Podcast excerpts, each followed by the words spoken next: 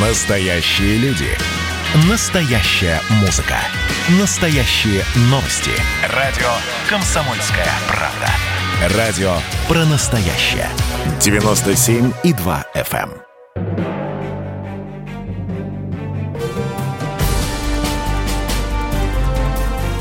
Однажды в Советском Союзе. Невероятная история Михаила Горбачева. Аудиоверсия книги Николая Андреева. Читает Владимир Левашов. Страсть действовать, действовать, действовать. На плечи Михаила Сергеевича обрушилась вся тяжесть мира. Он в генсековском кабинете. Кабинет, с хозяином которого считаются во всем мире. Рассмотрим его рабочее место. Пятый этаж главного здания ЦК на Старой площади. Кабинет номер шесть. За одну ночь чьи-то аккуратные руки сменили ковровые дорожки, натерли до блеска паркет, освежили лак орехового гарнитура. Кабинет обширный – Пятый этаж здания ЦК тем и отличался от других, что здесь кабинеты просторные, размещались лишь по одну сторону коридора. Справа от входа широкие окна, выходящие в переулок к торцу здания Московского горкома КПСС. Окна занавешены батистовыми французскими шторами. У противоположной от входа двери массивный письменный стол с просторной столешницей, вращающееся кожаное кресло – за креслом справа флаг Советского Союза. На столе всегда лежит кейс, зловещий ядерный чемоданчик. Михаил Сергеевич не любил, чтобы стол был завален документами, только бумаги, с которыми работает. На правой стене обязательные портреты Ленина и Маркса. Слева от стола массивная ореховая тумба, на ней аппараты секретной и сверхсекретной связи.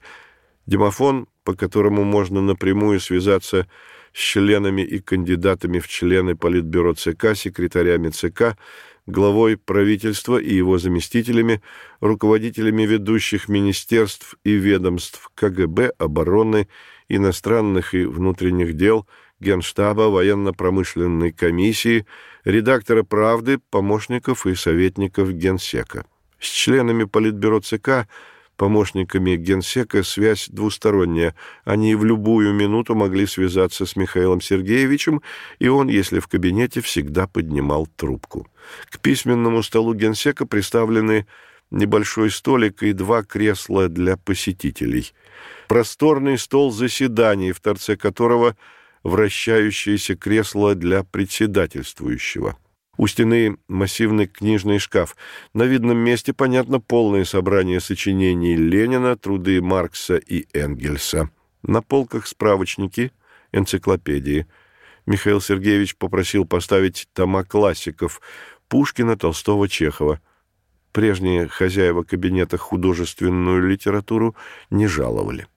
Пол в кабинете набран из дубовой дощечки и инкрустирован темными породами дерева.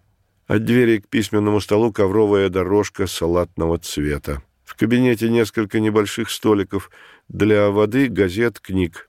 Напротив окон ряд стульев. На них рассаживалась рядовая публика, которая приглашалась на заседание. Дверь в комнату отдыха. Там письменный стол с телефонами, обеденный стол, кушетка, трюмо, около которого работали парикмахеры – у стены сейф, в котором документы особой государственной важности. Мебель, двери, подоконники из орехового дерева, оконные рамы из светлого дуба. Стены оклеены тонированными под дерево обоями. Не все устроило Михаила Сергеевича в кабинете, и прежде всего размеры. Мало ему для перестроечного размаха. Предложил отвести под личные апартаменты генсековскую телестудию – была и такая. Проблема. Надо где-то размещать зал заседаний секретариата ЦК. Но это полбеды. Главное другое. Где разместить Легачева? У него кабинет тоже на пятом этаже. Вышли из положения. Для заседаний секретариата переоборудовали кинозал, а Легачева переместили на третий этаж, где для него оборудовали новый кабинет. Кабинет генсека был и в Кремле. Еще Сталин по нему прохаживался, обдумывая мудрые указания. Кабинет огромный, мрачный, неудобный. Неудобный потому, что при площади в 100 квадратных метров вытянут. Михаил Сергеевич отдал указание придать рабочему помещению современный вид. Установили новую мебель, закупленную в Италии, изящный письменный стол темно-вишневого цвета, два кожаных кресла для посетителей, стол заседаний, в углу столик, кресло, там Михаил Сергеевич любил пить кофе, небольшой книжный шкаф, на полу текинские ковры, огромные хрустальные люстры под куполообразным потолком, в кабинет вход через приемную, в которой дежурили личные секретари Михаила Сергеевича, размещалась охрана. Приемная небольшая, сумрачная, как и все помещения в этом мрачном кремлевском здании. Из приемной вход в другую комнату, обшитую ореховыми панелями, которую потому так и называли «ореховые». Здесь до начала заседания за большим круглым столом собирались члены Политбюро – Кандидаты в члены Политбюро, секретари ЦК сюда не допускались. В Ореховой обсуждались вопросы, которые доверялось знать только самому узкому кругу руководства. Из Ореховой генеральный секретарь и члены Политбюро проходили в зал, рассаживались за длинным столом заседаний. Место у каждого известно. Ближе к председательствующему размещались члены Политбюро, затем кандидаты и далее секретари ЦК. Зал заседаний Политбюро вмещал около сотни человек. Посреди зала огромный стол заседаний, крытый зеленым сукном, перпендикулярно ему стол председательствующего. На столе чернильный прибор, часы, звонок, пульт управления картами, скрытыми в специальной стенке. Члены Политбюро – размещались за столом строго по занимаемому положению и сроку пребывания в высшем органе партийной власти. Начинается работа. Михаил Сергеевич в высоком кабинете. Все при нем. Власть, уважение, авторитет, харизма. Намерения у него искренние, бескорыстные, капитальные. Убежден способен преобразовать страну, воодушевить людей.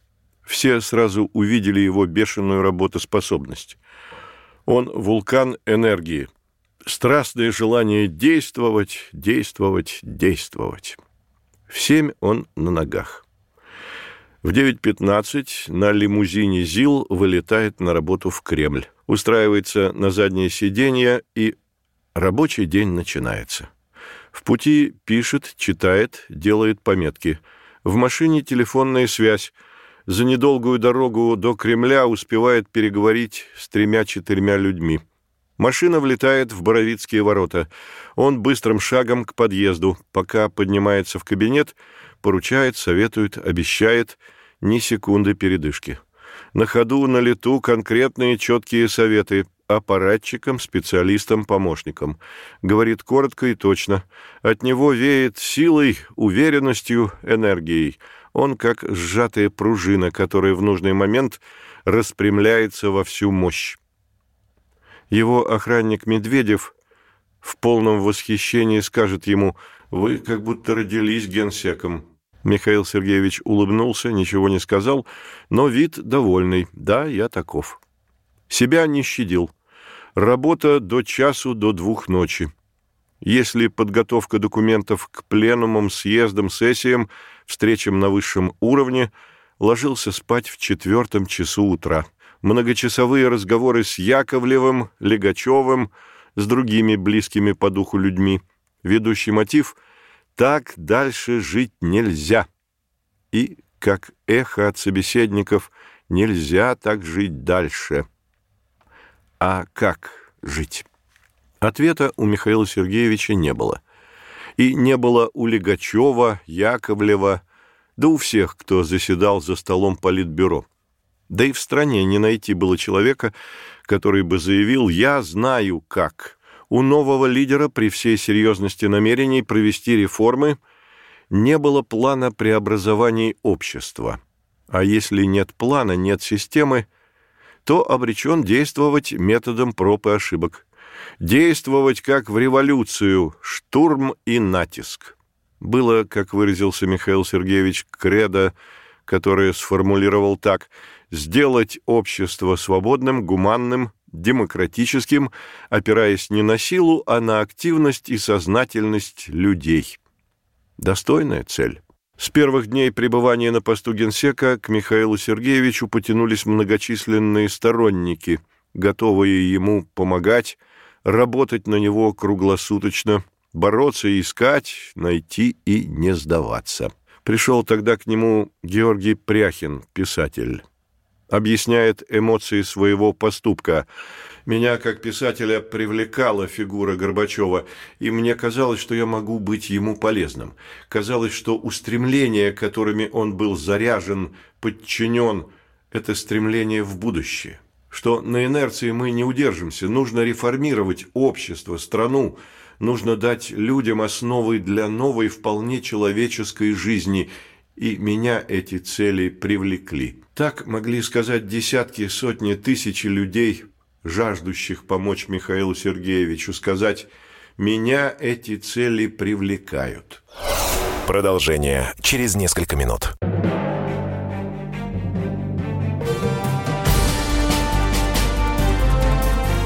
Однажды в Советском Союзе. Невероятная история Михаила Горбачева. Аудиоверсия книги Николая Андреева. Читает Владимир Левашов. Сдержанно поначалу восприняли его чиновники аппарата Верховного Совета, но и их недоверие он проломил. Юридический советник Юрий Андреевич Королев признает, мы в аппарате сразу увидели в Горбачеве крупного и современного политика.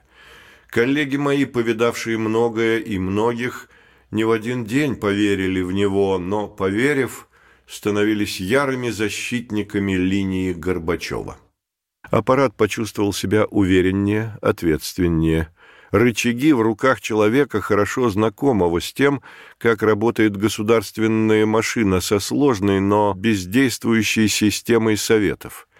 Королев отмечает – его не проведешь, не всучишь какую-либо пустую бумажку вместо заключения или проекта постановления. Сразу заметит и тут уж пощады не жди. Напросился к нему на прием Виктор Астафьев. Больше часа проговорили генсек и писатель. Астафьев вынес из беседы мнение «Я выговорился, разгрузился, да и вблизи, глаза в глаза, посмотрел на нынешнего руководителя.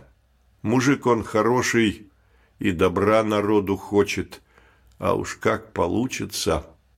У академика Скрябина после разговора с Михаилом Сергеевичем тягостные впечатления. Прекрасный организатор, трибун народной, но в фундаментальной науке ни бельмеса не понимает. Только давай результаты и поскорее. Видно, захереем мы скоро. А у другого академика, Петракова, от первой встречи с Михаилом Сергеевичем совсем иное впечатление – выглядел человеком внимательным, быстро реагирующим на аргументы, общительным, склонным к шутке.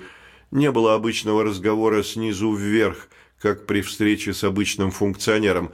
Чувствовалось, что он готовился к встрече, знаком с разными точками зрения и что в общих чертах проблема ему понятна. После первых же вводных слов сразу можно было переходить к реальной работе. У многих похожие впечатления о Михаиле Сергеевиче первого периода на посту генсека. Энергичный, демократичный, простой, доступный, искрящийся идеями. Среди самых близких сторонников Яковлев.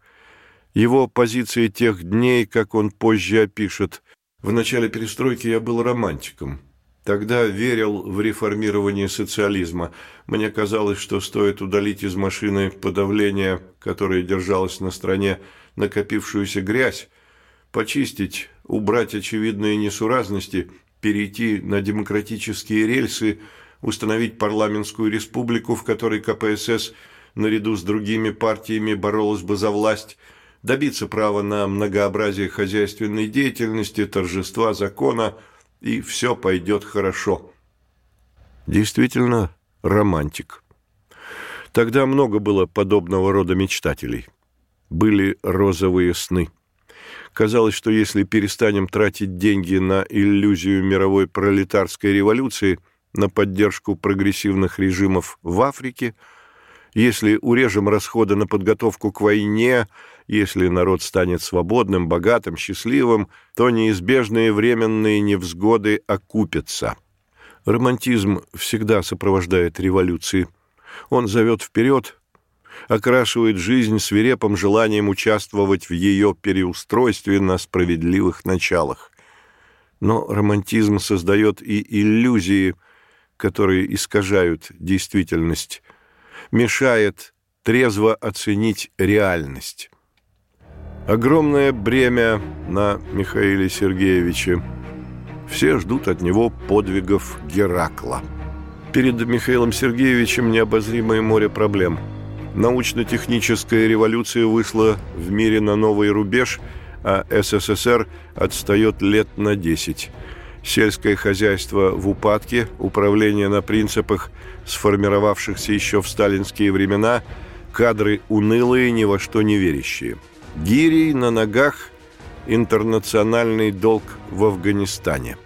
Михаил Сергеевич способен понять и принять причудливые конфузы – в те времена газеты печатали на всю ширину первой полосы фотопанорамы президиума, если заседали по какому важному случаю. И вот газета «Труд» напечатала 9 мая 1985 года такой снимок. Отмечалось сорокалетие Победы. Все ничего, да вот только на столе президиума торжественного собрания между Чебриковым и Терешковой рядом с графином – лежала голова Михаила Сергеевича. Надо объяснить, как такое возможно. Тогда не было фотошопа, и снимки перед сдачей в печать ретушировали. Бывало и так, что снимок хорош, но кто-то из сидящих в президиуме в момент съемки мигнет и будто спит. Непорядок. Тогда из другого снимка вырезали его голову и аккуратно приклеивали на основной – Видимо, так поступили с Михаилом Сергеевичем. И, видимо, вырезанный фрагмент упал на снимок, а на обороте уже смазан клеем и прилип. Никто не заметил. Отправили обрабатывать в цинкографию. Ну а дальше в верстку, в типографию. Снимок этот просматривали десятки глаз. Не заметили. Случается. Фатальное стечение обстоятельств плюс элементарная невнимательность автора снимка, ретушеров – редакционных служб, дежурной бригады и, разумеется, главного редактора. Тогда им был Леонид Петрович Кравченко. Скандал. За такие дела вылетают из кресла впереди собственного визга. Над Кравченко собрались вершить партийный суд, а Михаил Сергеевич посмотрел газетный номер, посмеялся – и попросил прислать ему с десяток экземпляров. Сказал, что будет на высоких встречах с важными гостями показывать этот номер и говорить «Вот какой у нас уровень демократии. В другой стране этого главного редактора немедленно прогнали бы со своего поста грязной метлой, а вот у нас он продолжает работать». Но если ошибка принципиальная, реакция Михаила Сергеевича далека от снисходительности – Забежим чуть вперед. На 19-й партконференции выступит глава французской компартии Жорж Марше.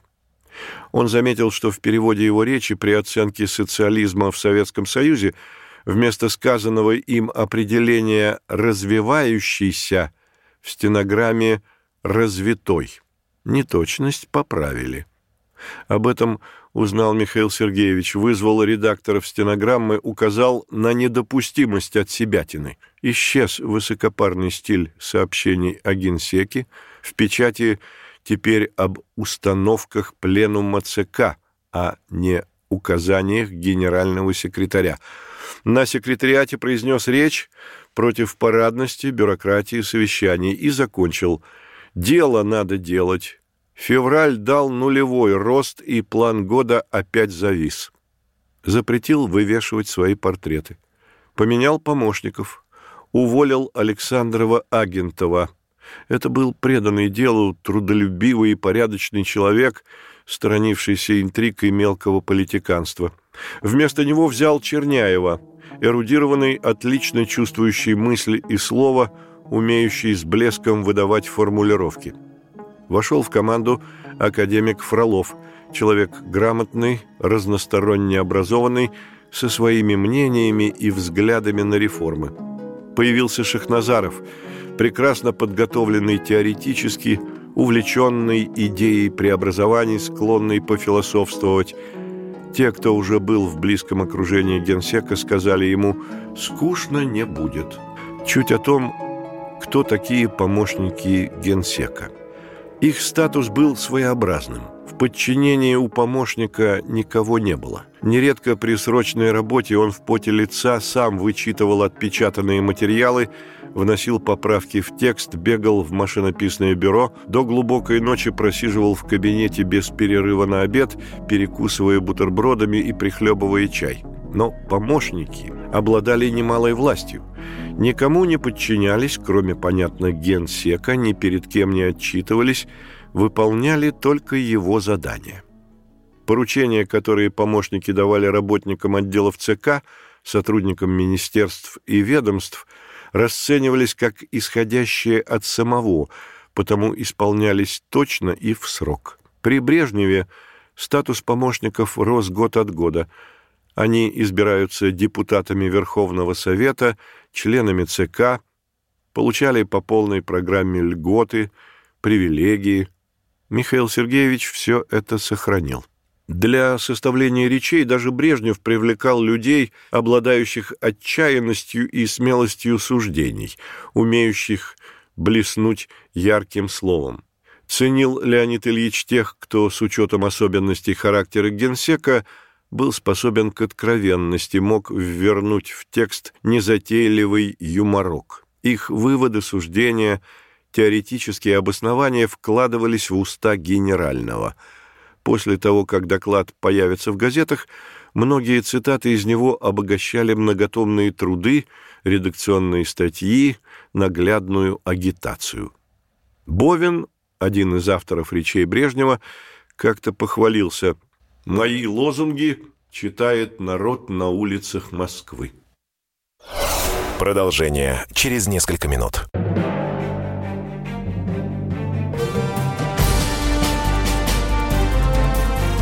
Однажды в Советском Союзе. Невероятная история Михаила Горбачева. Аудиоверсия книги Николая Андреева. Читает Владимир Левашов. У Михаила Сергеевича такие же люди в помощниках. Отчаянные, смелые, идеологически раскованные. Первым среди помощников Михаила Сергеевича считался Болдин – он сдержан, немногословен, держался особняком от большинства помощников других членов Политбюро и секретарей ЦК. Михаил Сергеевич проникся особой симпатией к Болдину в тяжелый для себя период, когда страной руководил Черненко. Тогда, особенно в апреле-мае 1984 года, многие из тех, кто еще недавно при Андропове превозносил Михаила Сергеевича, отвернулись от него – Настоящих близких людей осталось немного, среди них и Болдин. Он не изменил шефу. Да и в других непростых ситуациях, в которых оказывался Михаил Сергеевич, оставался предан ему.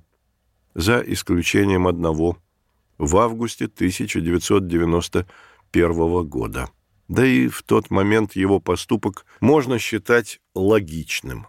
После того, как Михаила Сергеевича избрали генеральным секретарем, Болдин оставался незаметным, пунктуальным, но вскоре из скромного кабинетного работника вырастает серый кардинал, уверенный в себе, в своей непогрешимости, упивающийся близостью к высокому начальству и возможностью влиять на ход событий и судьбы людей.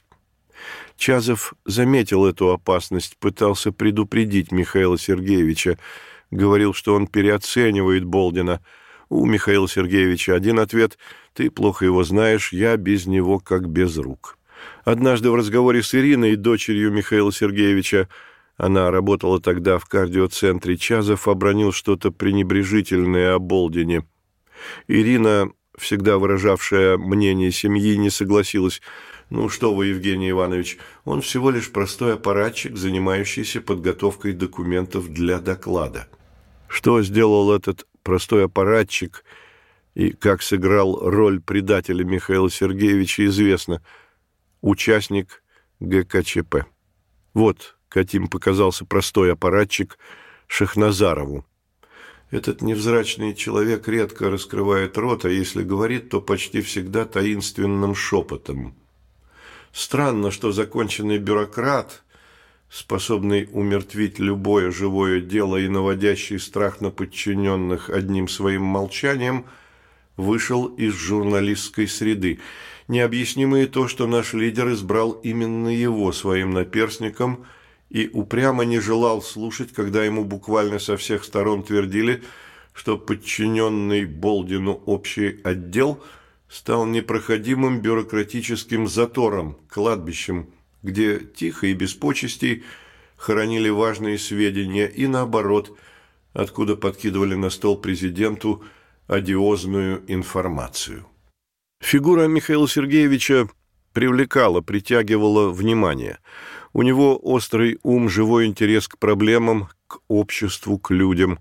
Эти черты его характера были к 1985 году очевидны широким кругам как в партии, так и в обществе. Они были востребованы. Популярность его росла бурно. И не только в стране. У Михаила Сергеевича беседа с руководством Международного движения врачей. Чазов попросил принять их – Михаил Сергеевич был откровенен, раскован, обаял собеседников. На встрече был австралийский врач Меддекс. Он профессионально наблюдал за собеседником. Я смотрел на Горбачева и пытался проанализировать его личность с позиции врач-пациент. Прежде всего, меня поразила его полная раскованность в общении – он говорит совершенно открыто, что обычно не свойственно политическим деятелям, тем более такого ранга, которые постоянно сдерживают себя, осторожничают из боязни сказать лишнее что-нибудь не так. Это показатель того, что человек прекрасно владеет идеями и материалом, из которых складывается его политика. Это свидетельствует о его убежденности в своей правоте поэтому и чувствует он себя совершенно свободно, не боится неожиданных вопросов и не стесняется обнаружить, что он может чего-то не знать. Вторая черта, которая бросается в глаза – органичное чувство равенства с людьми, с которыми он говорит. Нет склонности поучать, читать нотации, вещать. Уважительное отношение поднимает собеседника до чувства равного партнера в беседе – Отсюда и умение Горбачева слушать, и не просто из вежливости, а потому что он действительно хочет что-то узнать о тех, с кем встречается, и доверяет их знаниям, разумности их суждений. Когда кто-то говорит, Горбачев делает для себя пометки, и опять же, не для того, чтобы продемонстрировать внимание, а по делу. Потом он реагирует на сказанное и тем более на вопросы, которые ему задавали. Очень важная черта которое характеризует его психологический тип, состоит в том, что он обращается к кому-то из сидящих перед ним, говорит вроде бы только с одним, и тот так это и воспринимает. Но в то же время это и разговор со всеми. Каждый чувствует себя участником обмена мнениями с одним из присутствующих. Это редкие дары, очень важные для политика – для деятеля, он свидетельствует о его человеческом обаянии. В итоге диагноз таков. Пациент абсолютно здоров физически и нравственно, обладает высокими умственными данными. Показано заниматься политикой. Прекрасный диагноз. Воодушевляет итоговый вывод. Показано заниматься политикой. В Москве распространяются легенды о новом лидере. Оказывается, он интересуется искусством. Посетил без предупреждения дядю Ваню в Амхате, а потом позвонил Ефремову и поблагодарил. И Раиса Максимовна такая же отзывчивая. В Москве открылась ретроспективная выставка модельера Ива Сен-Лорана. Для родителей советской, с трудом дышащей советской моды, событие – Художественный руководитель Дома моды на Кузнецком мосту Ирена Андреева написала по этому поводу статью в «Советскую культуру». Раиса Максимовна позвонила Андреевой, рассыпалась в комплиментах, попросила почаще выступать с подобными материалами. Они часто бывали в театрах, сидели не в особой ложе, а прямо в зале. Когда они посетили в Ленинграде Товстоноговский театр и пробирались на свои места в третьем ряду – публика устроила им овацию. Тогда звездную пару еще обожали. После спектаклей почти всегда заходили за кулисы поблагодарить актеров. Начиналось общение, простое, ненатужное.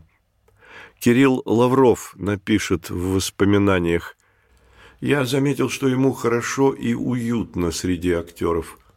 Еще бы. И дальше он продолжает. Горбачев смотрел у нас коварство и любовь. Сказал после спектакля, как хорошо, что вы сильно сократили пьесу и придали динамику действию. Играть сегодня Шиллера без сокращения невозможно. Кстати, об этом говорил еще и Гёте. Ого, подумал я, Шиллера читал, высказывания Гёте знает.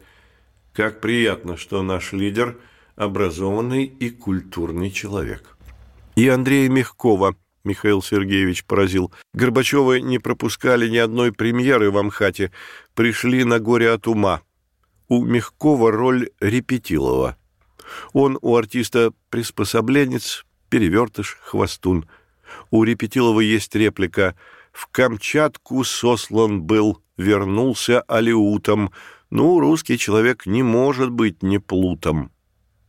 Мягков решил подчеркнуть актуальность пьесы, переиначил реплику «В Камчатку сослан был, вернулся демократом». В зале смех, аплодисменты. Михаил Сергеевич скажет ему после спектакля «Только, Андрей, если не ошибаюсь, Грибоедов написал алиутом и плутом, а это уж ты на потребу дня про демократа ввернул». Кто еще из членов Политбюро знал горе от ума наизусть? Глупо и задавать этот вопрос. Михаил Сергеевич и Раиса Максимовна – зрители искренние, отзывчивые, ну, чисто дети. Армен Джигарханян делится впечатлениями. Они часто бывали в нашем театре Маяковского. Я наблюдал его реакцию. У него потрясающие глаза, и он потрясающе слушает. Михаил Сергеевич помнил сталинский завет «Кадры решают все». Поэтому незамедлительно стал разбираться с людьми из окружения Черненко. На заседании Политбюро завел речь о реформе аппарата ЦК. Аппарат разбух безумно, особенно общий отдел, в нем полно бездельников. Предупреждал, меньше пустословия, парадности, больше внимания людям, социальным проблемам расчистил свой личный аппарат, сократил на треть, упразднил в ЦК два отдела, ликвидировал расплодившиеся комиссии Политбюро по Китаю, Афганистану, Ближнему Востоку, контрпропаганде по Польше. Обсудил с помощниками необходимость поездок по стране, в первую очередь в Ленинград. Продолжение через несколько минут.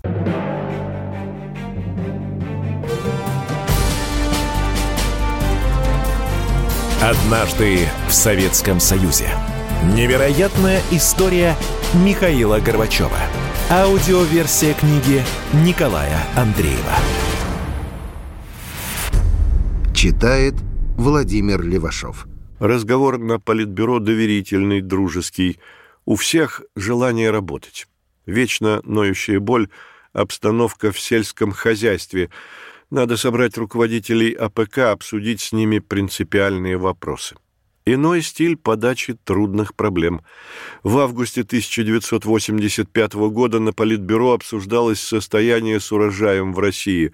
Михаил Сергеевич вызвал нескольких секретарей обкомов, тех, у кого очень плохо, и тех, у кого хорошо. Хотя засуха накрыла всех.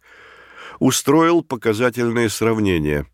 Трудно первым с Михаилом Сергеевичем – он знает дело изнутри, а часто и лучше их самих. Малейшая неточность, некомпетентность, попытки увести разговор в сторону мгновенно вызывали у него острую реакцию, хлесткий убийственный комментарий. И в самую точку проблемы, выступавший в глупейшем положении – не терпел Михаил Сергеевич, когда на заседании достают бумажку с выступлением. Чуть кто уткнется в листок с текстом, подготовленный аппаратом, Михаил Сергеевич слушает несколько минут, а потом жалит вопросами, стараясь выявить главное – причины, как поправить, где выход. Если оратор и после наводящих вопросов вновь утыкается в текст, бесцеремонно сажает его на место. Черняев пишет – Наблюдая за Горбачевым на заседаниях секретариата, политбюро, на совещаниях, сердце радуется. Пришел нормальный, здравомыслящий, умный человек, который не испорчен идиотскими правилами отношений в верхах и иерархических предрассудков, которого заботит дело, а не как понравится. Афганистан – заноза в теле страны. Михаил Сергеевич понимал это – но не имел плана, как достойно выйти из авантюры. Международный отдел ЦК подготовил ему справку. Каждый день гибнут 10 наших ребят в Афганистане. Надежд, что афганцы сами разберутся в своих проблемах, нет. Рекомендации. Крутой поворот к разделу власти с оппозицией, компромисс с вождями маджахедов. Михаил Сергеевич встретился с руководителем Афганистана Барбаком Кармалем попытался убедить его в необходимости договариваться с оппозицией. Кармаль был ошарашен, ничего подобного советские товарищи ему раньше не предлагали. Был уверен, Советскому Союзу Афганистан нужен больше, чем ему самому. Рассчитывал, что СССР в его стране надолго, если не навсегда. Михаил Сергеевич сказал ему предельно ясно. К лету 1986 года вы должны сами научиться защищать свою революцию. Помогать будем, но не солдатами, а только оружием. Хотите выжить? Расширяйте базу режима, забудьте о социализме, разделите власть с теми, кто пользуется реальным влиянием, в том числе с командирами отрядов маджахедов, восстанавливайте в правах ислам, опирайтесь на традиционные авторитеты. Позаботьтесь о частной торговле – другой экономики вам не создать. Понимания у собеседника Михаил Сергеевич не встретил. На Политбюро Михаил Сергеевич предложил решение по Афганистану. Пора заканчивать эту авантюру. Зачитал несколько душераздирающих писем от женщин. В письмах помимо слез, горя по погибшим, помимо описаний похорон, прямые обвинения и требования – Политбюро допустило ошибку, и надо ее исправлять и как можно скорее. Михаил Сергеевич подвел итог. С Кармалем или без Кармаля, но будем твердо проводить линию, которая должна привести в предельно короткий срок к уходу из Афганистана. Министр обороны маршал Соколов поддержал. Армия готова свернуть операцию в Афганистане. Кармаля заменили Наджибом ушли из Афганистана через три года, в 1988 Михаил Сергеевич сознавал, люди ждут реальных перемен. И условия для перемен были на редкость благоприятные. Что не предпринял бы свежий обаятельный руководитель, все было бы принято. А с первого же дня погряз в мелких делах ну, типа звонка первого секретаря башкирского обкома. «Михаил Сергеевич, помогите, госплан совсем распоясался». А проблемы перед ним стояли громадные. Вот перечень вопросов, которые Михаил Сергеевич занес в рабочий блокнот 27 марта 1985 года. Первое – качество. Второе – бой пьянству. Третье – малообеспеченная часть населения. Четвертое – земля, подсады и огороды. Пятое – медицина. Бесспорно важные пункты. Далее запись об идеологии и пропаганде. Первое. Аппарат Старой площади отторгает установку руководства на приведение пропаганды в соответствии с новыми задачами. Намек на Земянина и Стукалина. Все отделы ЦК, связанные с идеологией, надо объединить в один. Второе. Нужна перестройка телевидения. Идет борьба фактов, и мы эту борьбу проигрываем. Правда должна идти в ногу. Пропаганда марксизма ведется скучно, молодежь теряет к нему интерес. Прервем цитирование. С чего Михаил Сергеевич взял, что молодежь теряет интерес к марксизму? Его интереса и не было – Интерес и огромный к Марксу был до революции, а после октября 1917 года, если и обращались к Марксу, то только для поддержки в идеологической борьбе 20-х годов. Ну, а уж когда марксизм-ленинизм стал обязательным предметом в школах, в вузах, то он окончательно убил интерес к Марксу. Так что либо Михаил Сергеевич не ориентировался в действительности, либо и никакой пропаганды интерес этот не пробудить.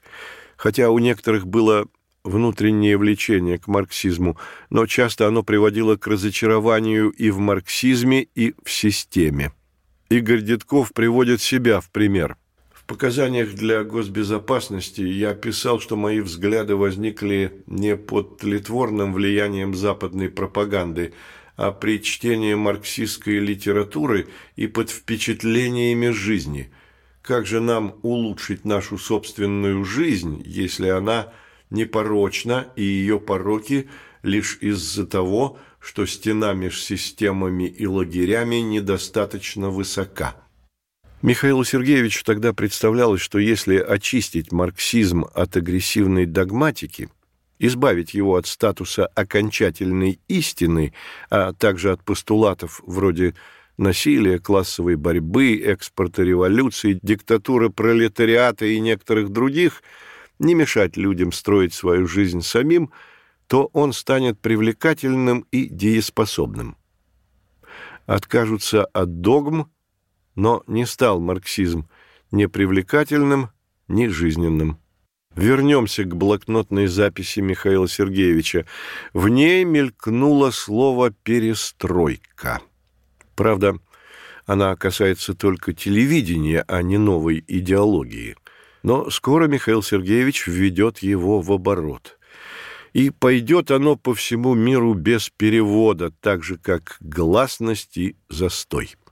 Хотя и до сегодня нет исчерпывающего толкования знаменитого слова как сказал поэт, любое слово является пучком, и смысл торчит из него в разные стороны.